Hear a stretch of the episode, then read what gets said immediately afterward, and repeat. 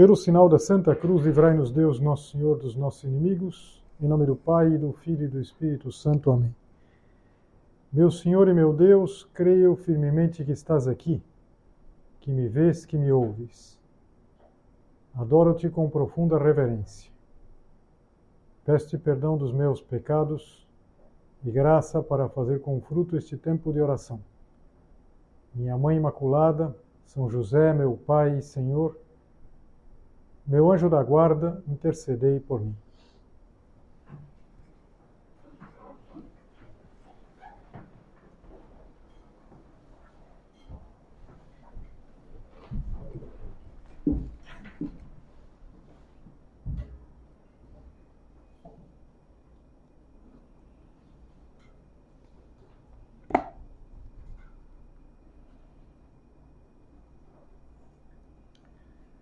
Aos 35 anos de idade, Nora era uma mulher cheia de talentos e poucas conquistas.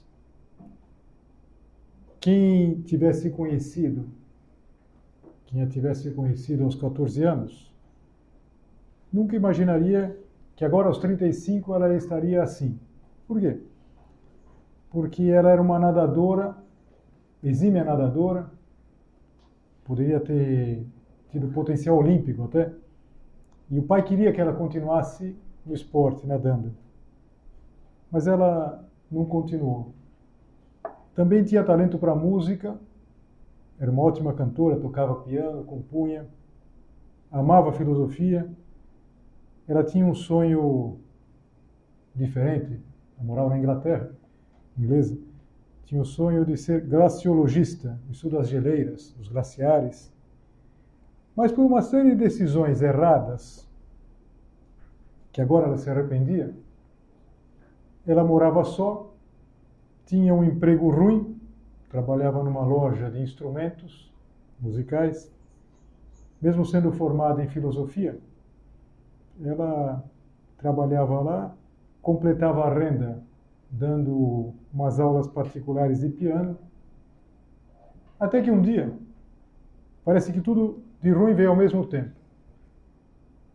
Ela tinha um gato chamado Voltaire, você vê que ela gostava da filosofia. Morreu o gato dela, ela foi demitida daquela loja, recebeu uma ligação de um aluno que cancelava as aulas que estava tendo, e ela teve a sensação, a sensação nítida de que ela estava sozinha na vida. Que era demais. Era um pouco antes da meia-noite e a Nora decidiu desistir de viver. Não queria esperar o dia seguinte.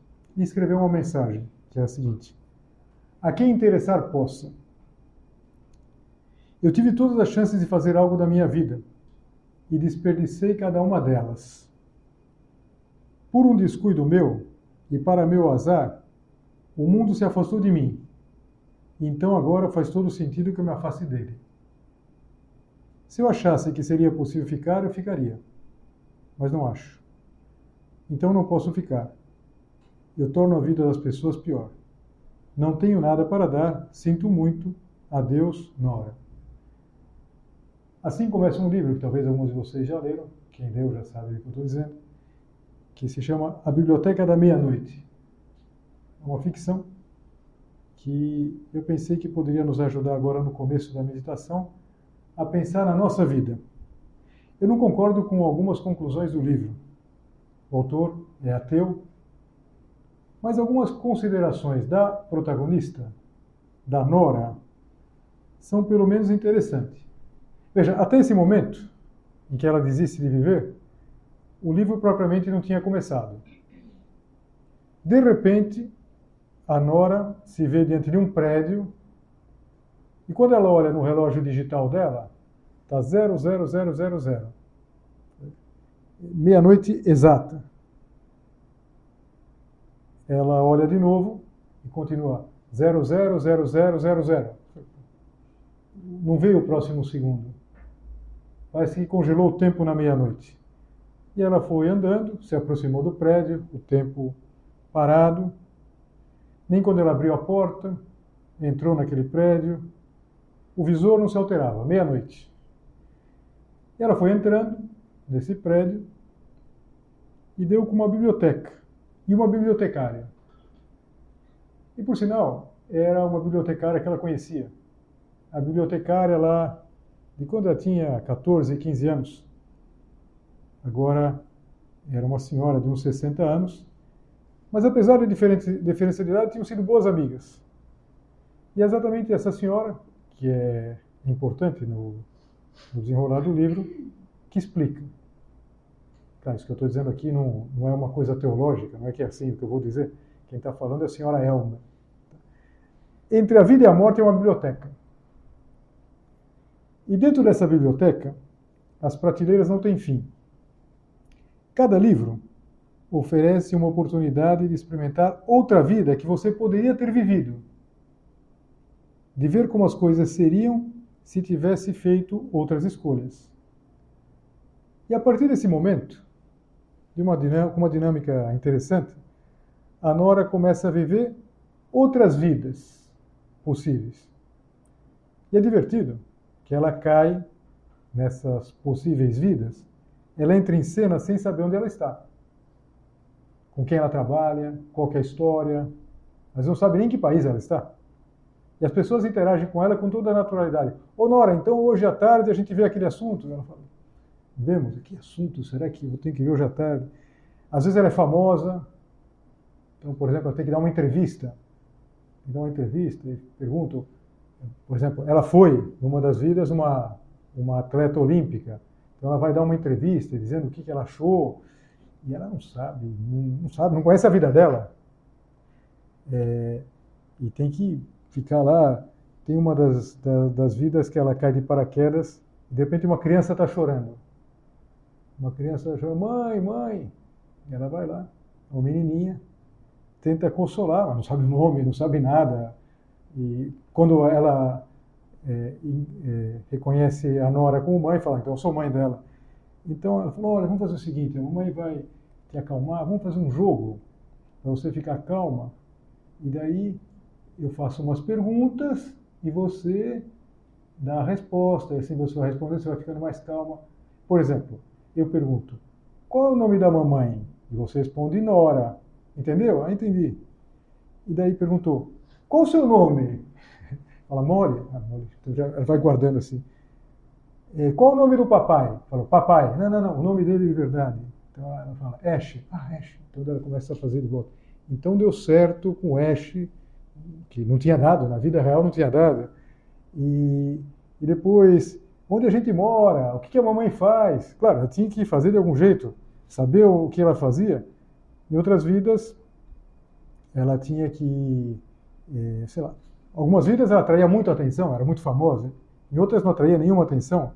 Às vezes era rica, às vezes era pobre, às vezes era saudável, atleta, outras não conseguia subir uma escada, é, às vezes era solteira, às vezes era casada. E o livro diz assim: em resumo, tinham sido muitas vidas. No meio de todas essas vidas, ela havia sorrido e chorado, sentido paz e pavor, e tudo mais entre os extremos. E entre uma vida e outra, ela sempre via a senhora Elme na biblioteca. E o livro continua. Interessante. Interessante. Foi o melhor livro que eu li no ano? Não. Foi o melhor livro que eu li no mês? Também não. Mas interessante. Não deixa de ser interessante.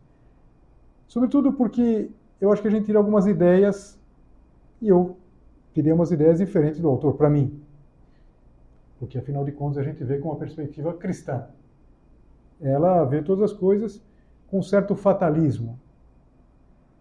Mas o que está certo, ou pelo menos o que faz pensar nesse Biblioteca da Meia-Noite? Que todos nós, e, e sobretudo quando já passam alguns anos, vocês são jovens, mas já rodaram alguns quilômetros, vamos pensar assim, vocês percebem, por exemplo, podia ter feito outro curso, podia ter feito outra coisa, podia, quem sabe, ter dado outro rumo à profissão. Quando a gente escolheu uma coisa, é, imediatamente a gente deixou alguma outra. E também as pessoas. Você poderia ter escolhido uma pessoa em detrimento de outras, se afastou de umas, eh, se aproximou de outras, cuidou mais da vida religiosa ou cuidou menos, cuidou mais da cultura, mais da saúde. Algumas decisões foram boas e a gente se alega com elas, outras não foram tanto. Mas o fato é que não existe vida sem decisão. Então, as nossas decisões, elas foram configurando uma vida real, a de hoje, a do dia 25 de agosto de 2023. Você está aqui, eu estou aqui. Isso tem muita relação com a nossa resposta, com a nossa vida com Deus.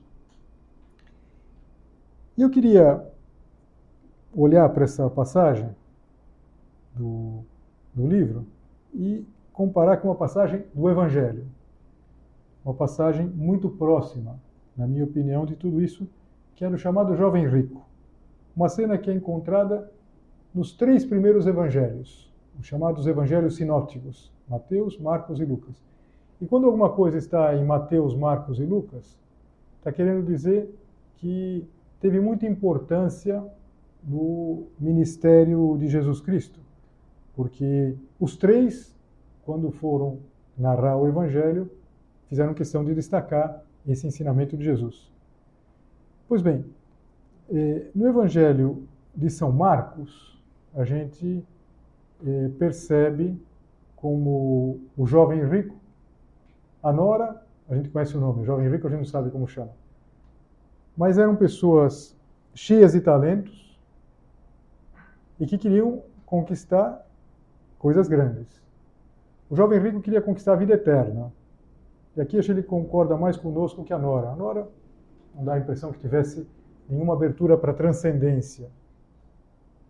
O jovem rico, esse personagem real do Evangelho, ele tinha talentos e ele queria chegar longe. Naquele tempo, está no capítulo 10 de São Marcos, quando Jesus saiu a caminhar, veio alguém correndo. Aqui não diz que é jovem, mas São Mateus diz que era um jovem. Ajoelhou-se diante dele e perguntou: Bom mestre, que devo fazer para ganhar a vida eterna? Ele queria algo que valia muito a pena. Esse jovem intuía que diante dele se abriam muitas possíveis vidas, como para você, como para cada um de nós, sobretudo para você que é jovem se abre diante de você uma série de perspectivas. E como conseguir escolher as melhores?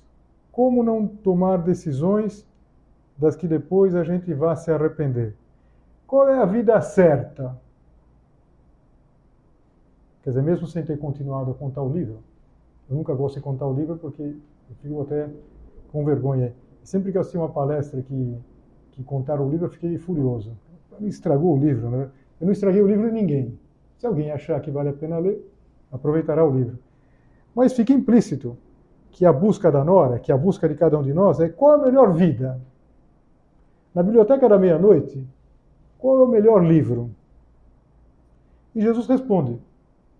Responde para o jovem rico, responderia para a Nora e responde para cada um de nós. Você quer uma coisa muito grande? Você quer a vida eterna?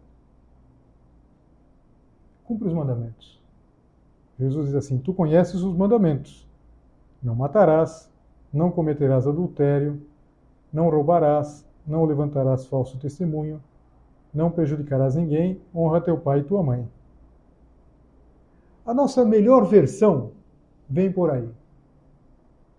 A melhor versão de cada um de nós, a sua e a minha, ela vem por esse caminho pelo caminho dos Dez Mandamentos. Esse rapaz, que tinha feito a pergunta, inquieto, como uma pessoa jovem, ele, depois de ouvir essa resposta de Jesus, ele diz uma coisa que faz pensar. Mestre, tudo isso tenho observado desde a minha juventude. O que me falta ainda? E Jesus gostou são Marcos, que às vezes é mais telegráfico nos relatos, ele diz assim: Jesus olhou para ele com amor, o olhar de Jesus Cristo. Um olhar que foi um olhar eh, cheio de, de, de admiração. que, que, que bom que esse rapaz quer fazer da vida dele uma coisa grande. Como seria bom que Nosso Senhor olhasse para a tua vida, para a minha vida, e olhasse com amor. E disse assim para ele: Só uma coisa te falta. Vai, vende tudo que tens e dá aos pobres, e terás um tesouro no céu. Depois vem e segue-me. Quando ele ouviu isso, ficou abatido e foi embora cheio de tristeza, porque era muito rico. Será que ele se entristeceu com a perspectiva de perder o dinheiro, de dar o dinheiro, ou por ter que assumir um caminho que ele não sabia? Vem e segue-me. Eu gosto de pensar que foi a segunda coisa. Porque afinal de contas, ele sendo um homem rico, ele poderia esperar que Jesus Cristo pedisse para ele que se desprendesse daquilo que ele tinha, se ele queria seguir Jesus. Mas o problema é seguir Jesus sem ter um plano, sem ter uns parâmetros. Vem e segue-me. E assim a gente entra de novo no livro da Biblioteca da Meia-Noite. Porque existe uma tentação, uma tentação de todos nós. Talvez fosse a tentação do jovem rico, por isso que ele não queria seguir Jesus, que é de experimentar um pouco de cada vida para descobrir qual é a melhor. Seria bom, hein? A biblioteca da meia-noite faz a gente pensar, puxa, de repente eu, eu testo. Em que vida eu vou parar? Será que eu vou ser engenheiro, médico, é, advogado, padre? O que, eu vou fazer? O que eu vou, onde, onde eu vou parar? Qual vai ser a melhor decisão? Uma vez numa entrevista, uma jornalista perguntou isso para São José Maria e ele dizia uma coisa que acho que nos consola. Esse sentimento, que é muito real, ou seja, é real, acontece com todos nós. A gente gostaria de testar para ver se é isso ou aquilo. Procede frequentemente mais do que das limitações concretas que todos temos por sermos humanos da falta de ideais bem determinados, capazes de orientar a vida inteira, ou então de uma inconsciente soberba. Às vezes, desejaríamos ser os melhores sob qualquer aspecto e em qualquer nível. Isso que às vezes nos incomoda, na é verdade. Eu tenho talentos, mas poucas conquistas. O que, que eu já fiz da minha vida? O que, que eu ainda vou poder fazer da minha vida? É, será que eu vou poder me destacar em alguma coisa? Será que a minha vida vai ter substância? Veja, o problema não está nas nossas limitações, não está nas limitações da Nora, aliás, uma pessoa que tinha, podia fazer muitas coisas da vida, no jovem rico, mas no fato que a gente gostaria que na nossa vida tudo fosse maravilhoso. A gente gostaria disso. A gente instintivamente pensa, bom, na vida certa, na melhor vida, naquela que eu deveria escolher, que eu deveria ter escolhido, tudo ia ser perfeito, tudo ia dar, dar certo. Agora, será que é assim? Eu achei interessante aquele parágrafo que eu li textualmente aqui, que a Nora, umas vidas, tinha chorado, é, noutras tinha rido, mas em todas elas tinha uma alternância de coisas que davam certo e errado. Interessante, nas vidas mais glamurosas, de repente ele encontrava algumas coisas que faziam pensar. Então, o Sr. José Maria está dizendo isso de uma maneira mais precisa. Que nós gostaríamos de ser os melhores, sob qualquer aspecto, em qualquer nível. E como isso não é possível, nasce um estado de desorientação e de ansiedade ou até de desânimo e de tédio. Não se pode estar em toda parte ao mesmo tempo. Não se sabe a que se há de atender e não se atende a nada eficazmente. Nessa situação, a alma fica exposta à inveja. A imaginação tende a desatar-se a buscar refúgio na fantasia, e afastando da, que afastando a realidade acaba adormecendo a vontade. São José de Maria dizia isso nos anos 60, né, porque não havia as mídias sociais. As mídias sociais podem fazer isso, na verdade. De repente, é, a gente pode é, entrar lá e ver o que estão fazendo as pessoas com quem eu fiz o ensino médio, estão fazendo isso, fazendo aquilo, eu aqui, eu aqui nessa vida, nessa vida sem colorido, nessa vida. Às vezes a nossa biblioteca da meia-noite pode ser a de comparar a nossa vida com a dos outros, pensando que poderia ter sido assim. E a chamada de Jesus, que o jovem rico não teve coragem de, eh, de aceitar, ela tem uma coisa maravilhosa, é daqui para frente. Vem segue-me. Essa é a melhor vida. A melhor vida é essa que tem daqui para frente. Mas São José Maria continuava falando dessa imaginação descontrolada. Inclusive, ele dá um nome que alguns de vocês talvez até já tenham lido. É o que repetidas vezes chamei de mística do Oxalá. O que é Oxalá?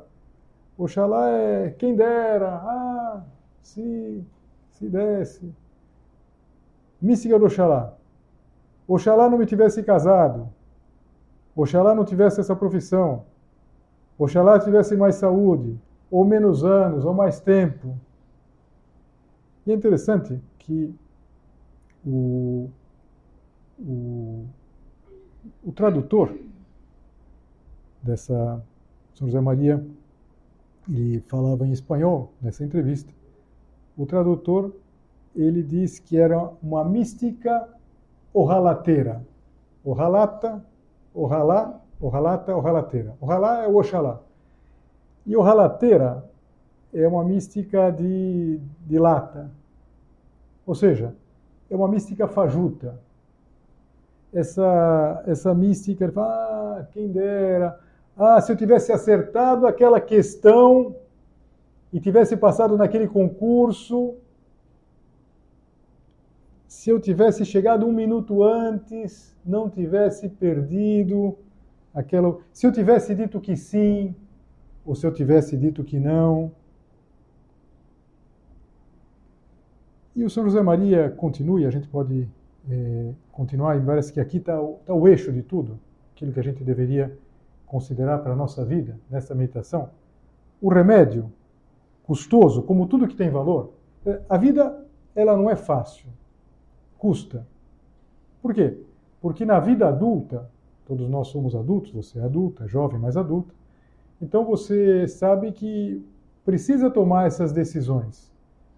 E, e essas decisões custam. O remédio, custoso como tudo que tem valor, está em procurar o verdadeiro centro da vida humana. O que pode dar uma hierarquia, uma ordem e um sentido a tudo. A intimidade com Deus, mediante uma vida interior autêntica. Se vivendo em Cristo, tivermos nele o nosso centro, descobriremos o sentido da missão que nos foi confiada. Teremos um ideal humano que se torna divino. Novos horizontes de esperança se abrirão à nossa vida e chegaremos a sacrificar com gosto não já este ou aquele aspecto da nossa atividade, mas a vida inteira, dando-lhe assim, paradoxalmente, o seu mais profundo acabamento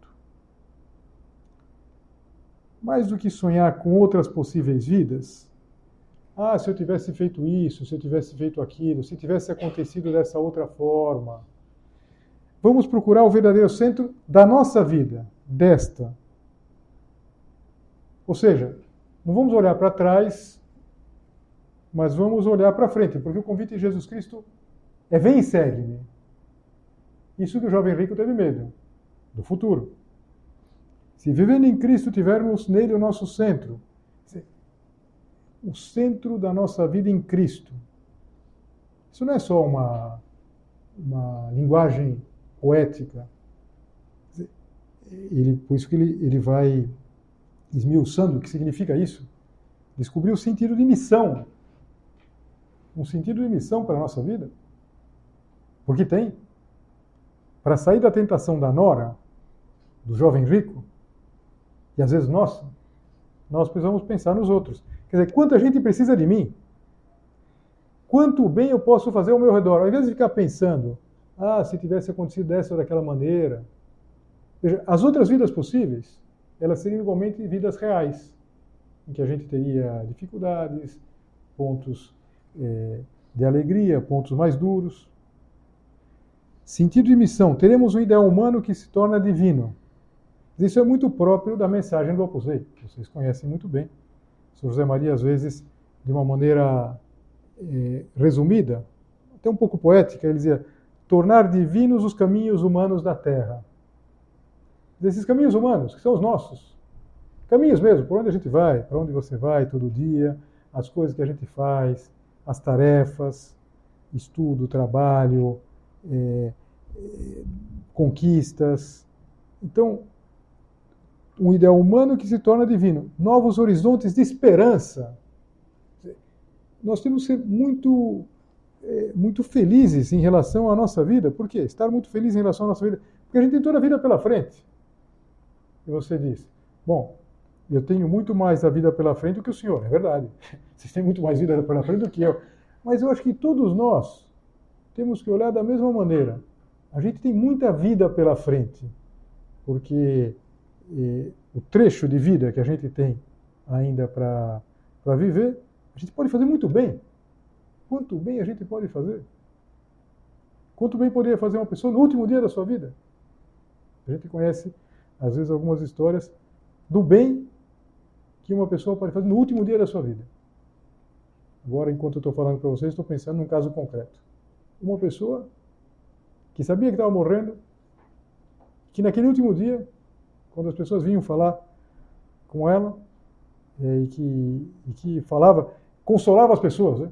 tinha que ser o contrário, ela consolava as pessoas e se despediu de todo mundo. Quanto bem, você fez muito bem ao longo de toda a vida, depois no último dia da sua vida, nós temos muita vida pela frente.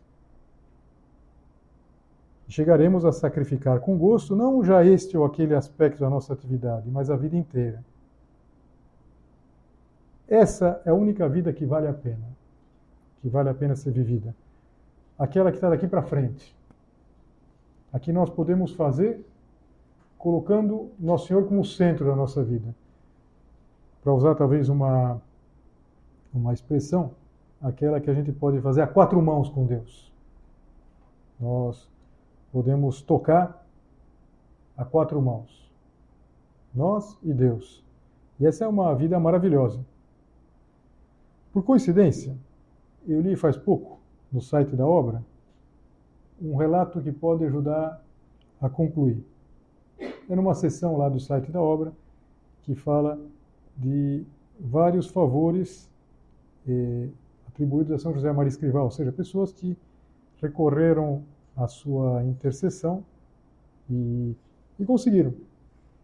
E, e, quando eu bati com este, me chamou a atenção porque a pessoa diz que tem 35 anos. Só que isso aqui foi escrito em 2009, ou seja, não tem mais.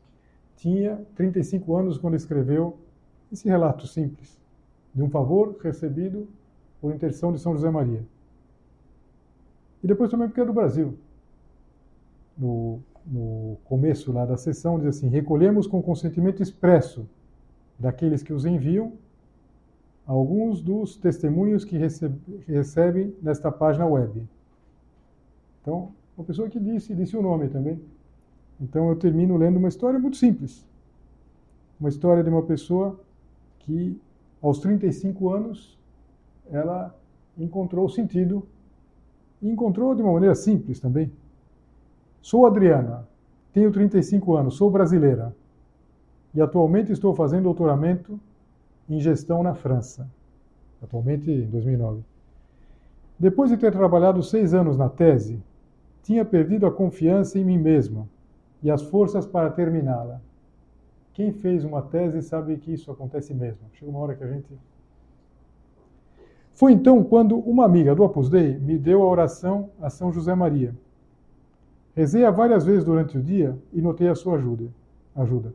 Hoje finalmente terminei a tese e devo um eterno agradecimento a São José Maria por ter intercedido nesse favor. Adriana, França, 9 de março de 2009. História simples, na verdade. Agora, quando a gente vive uma coisa assim, quando a gente destrava alguma coisa que não ia para frente, quando a gente percebe que não precisa acontecer uma coisa espetacular, mas simplesmente nós recuperarmos a certeza de que a vida pode ser muito boa com Deus. E vamos terminar. É, certo que a nossa vida, essa que a vida, essa vida que fica pela frente, pode ser maravilhosa. E que não vai faltar a ajuda da Mãe do Céu. No, no livro do, da Biblioteca da Meia-Noite, isso está na primeira página, então é, a Nora, ela perde a mãe. Ela perde a mãe muito jovem ainda, com 14, 15 anos. Que falta faz a mãe, na verdade? Eu perdi a minha, tinha muito mais idade, mas que falta faz a mãe? E, e de fato, nós ainda temos uma mãe no céu. E a nossa mãe do céu pode nos ajudar, com certeza, quer nos ajudar a entender, a descobrir as melhores, eh, as melhores decisões na vida, como acertar na vida. É muito fácil. Nós temos que fazer as coisas com Deus. Imitar o jovem rico, mas no final dar a resposta certa. Sobretudo quando Nosso Senhor diz assim: Vem e segue-me. Mesmo que a gente não saiba exatamente por onde Nosso Senhor vai nos levar, nós podemos sim ter a certeza que esse é o melhor caminho. Esse é o caminho que nos leva à grande felicidade, ao encontro com Deus.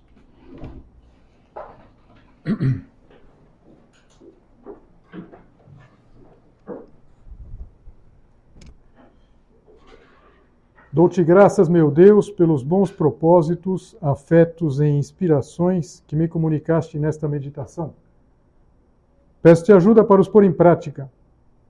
Minha Mãe Imaculada, São José, meu Pai e Senhor, meu anjo da guarda, intercedei por mim.